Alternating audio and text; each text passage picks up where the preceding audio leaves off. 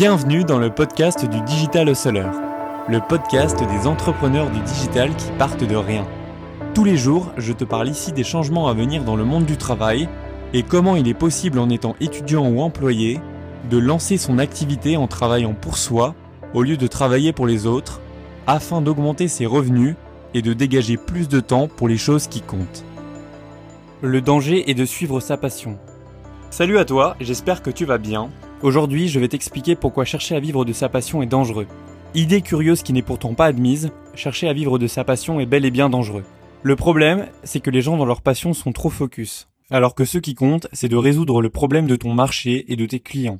Je profite de cet épisode pour te préciser et légèrement rectifier ce que j'ai dit dans le podcast numéro 3, et pour éviter un malentendu sur les prochains épisodes. Oui, j'ai dit que si tu aimais quelque chose qui te semblait bizarre, il y avait de grandes chances qu'il y ait d'autres personnes qui aient ce même besoin et soient même prêts à payer pour ça. Je t'ai donné l'exemple du bain froid à Paris, on est bien d'accord, sauf que tu oublies la partie la plus importante. Confirmer ton idée en la confortant au marché. Concrètement, ça correspond aux parties de recherche sur Internet, ce qui revient à faire une étude de marché, et de lancer son idée en express pour la tester.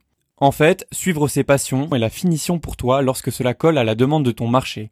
Et justement, on y arrive. Ta passion n'est dangereuse que si tu es obsédé au point d'être aveugle du fait qu'il n'y a aucune demande insatisfaite sur le marché. Une demande insatisfaite des consommateurs sur le marché, c'est une opportunité. Alors dis-moi pourquoi mon histoire va t'intéresser? Eh bien, il y a deux raisons principales qui font de moi le candidat idéal pour t'expliquer à quel point vivre de ta passion peut être dangereux. La première, c'est que mon métier, c'est d'analyser les chiffres et les données web pour les transformer en insight marketing. Insight marketing, c'est-à-dire une opportunité business. C'est ce que je fais depuis plus de trois ans et tout mon cursus scolaire a été orienté autour des études de marché et de l'exploitation des données. C'est ce que je fais tous les jours pour des grands groupes du CAC 40. Et là, en disant ça, je suis sûr que j'ai éveillé ta curiosité de stalker. Eh bien, j'ai une bonne nouvelle pour toi. Après avoir bien réfléchi, j'ai pris la décision de faire un reveal à 10 000 abonnés sur YouTube. La deuxième raison, c'est que j'ai passé 6 ans à hésiter entre entrepreneuriat et carrière. Je suis passionné de musique depuis longtemps, à vrai dire je suis accro, et il ne passe pas une journée sans que j'en écoute pendant plusieurs heures en travaillant. J'ai même voulu en vivre quand j'étais plus jeune. Si si, je te jure, un consultant data avec une âme d'artiste. Le jour et la nuit, tu me diras. À l'époque, je composais de la musique assistée par ordinateur sur Ableton. C'est ce qu'on appelle de la MAO pour les connaisseurs. J'étais complètement obstiné au point que tout le reste n'avait pas d'importance et j'avais également un fort intérêt pour l'informatique orientée business. Je rêvais de devenir ingénieur du son à l'époque, mais j'avais l'intuition que c'était un peu instable comme débouché. Donc j'ai décidé d'utiliser une chose qui m'intéressait, mais n'était pas réellement une passion. L'informatique orientée business. Et tu sais quoi, c'est la meilleure décision que j'ai prise de toute ma vie. C'est ce qui fait que je suis là à te parler aujourd'hui. Laisse-moi t'expliquer ce qu'il s'est passé entre le point A, renoncer à son rêve et suivre une voie plus sûre basée sur un centre d'intérêt, au point B, la meilleure décision de ma vie. On nous a tellement rabâché le mythe du rêve qu'on a l'impression qu'il suffit d'adorer quelque chose pour réussir. Pour les grandes passions comme par exemple la musique, en plus d'aimer ça, il faut être très bon, voire même excellent pour avoir une bonne situation. Sinon, c'est la galère. C'est un peu tout ou rien. Et pour plein d'autres idées qui nous paraissent moins sexy, c'est plus nuancé. Comme par exemple l'informatique et le business, où la réussite dépend d'autres facteurs que le génie pur, comme par exemple la stratégie. Si tu écoutes ce podcast d'ailleurs, peut-être as-tu une âme de stratège. Pour le savoir, cadeau du jour, tu trouveras un test en description pour connaître ton profil psychologique. Attention, je ne te parle pas ici d'un des tests psycho du magazine Marie-Claire. Ce test est issu des recherches du psychiatre suisse Carl Gustav Jung. Va faire un tour et crois-moi, tu ne seras pas déçu. Parenthèse fermée, avoir une passion ne suffit pas pour réussir. C'est d'ailleurs lorsqu'on débute que certaines opportunités de travail nous paraissent ennuyantes, car on n'y comprend rien et que l'on ne saisit pas la subtilité du métier en question. Par exemple, quand j'ai commencé en agence, je me servais pas mal d'Excel et à l'époque je trouvais ça vraiment chiant. Puis à force de me faire violence pendant un an environ, j'ai fini par acquérir un bon niveau de maîtrise, et aussi dingue que ça puisse paraître, j'ai fini par aimer ça. L'idée essentielle est là. Si quelque chose que tu aimes plus ou moins sans être totalement fan devient ludique, lorsque tu te mets à maîtriser parfaitement cette chose, tu finis par y prendre du plaisir. Personnellement, je vois un peu le fait de travailler aujourd'hui sur Excel comme un jeu dont il faut résoudre l'énigme à l'aide de chiffres. Tout le monde a déjà entendu parler d'Excel et maîtriser Excel permet même de trouver un travail.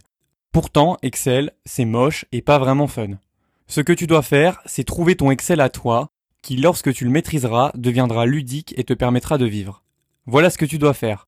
Si tu as déjà écouté des conseils pour lancer ton business, on t'a imposé presque comme un ordre que le prérequis était de noter uniquement tes passions pour faire un business. Eh bien, laisse-moi casser cette idée reçue. Si aucune de tes passions ne correspond à une demande insatisfaite du marché, alors laisse-la tomber. Même si on t'a dit que c'était le seul moyen de tenir ton business sur la durée. C'est mon parti pris car c'est mon histoire, mais constate quand même avec moi. Les entrepreneurs qui réussissent et qui te viennent à l'esprit.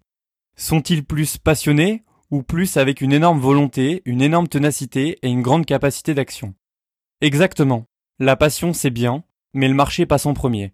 Et tu peux devenir passionné par le marché qui te fait vivre. La boucle est bouclée.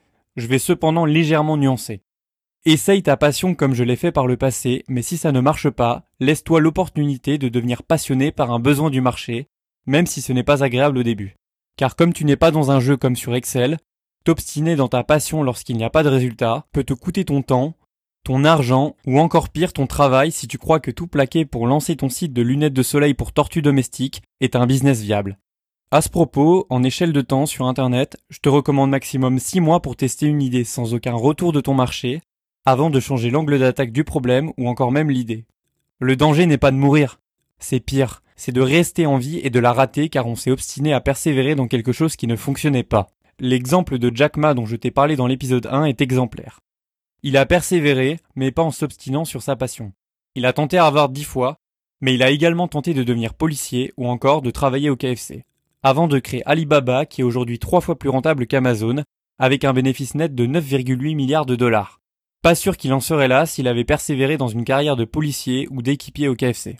En parlant d'obstination, pour éviter de t'obstiner en vain et t'aider à trouver ce qui marche pour toi, je partage mon expérience de passionné de musique sans succès à consultant indépendant dans une formation spécialement conçue dans le but de t'aider à quitter ton travail et à te lancer en indépendant en tant que freelance.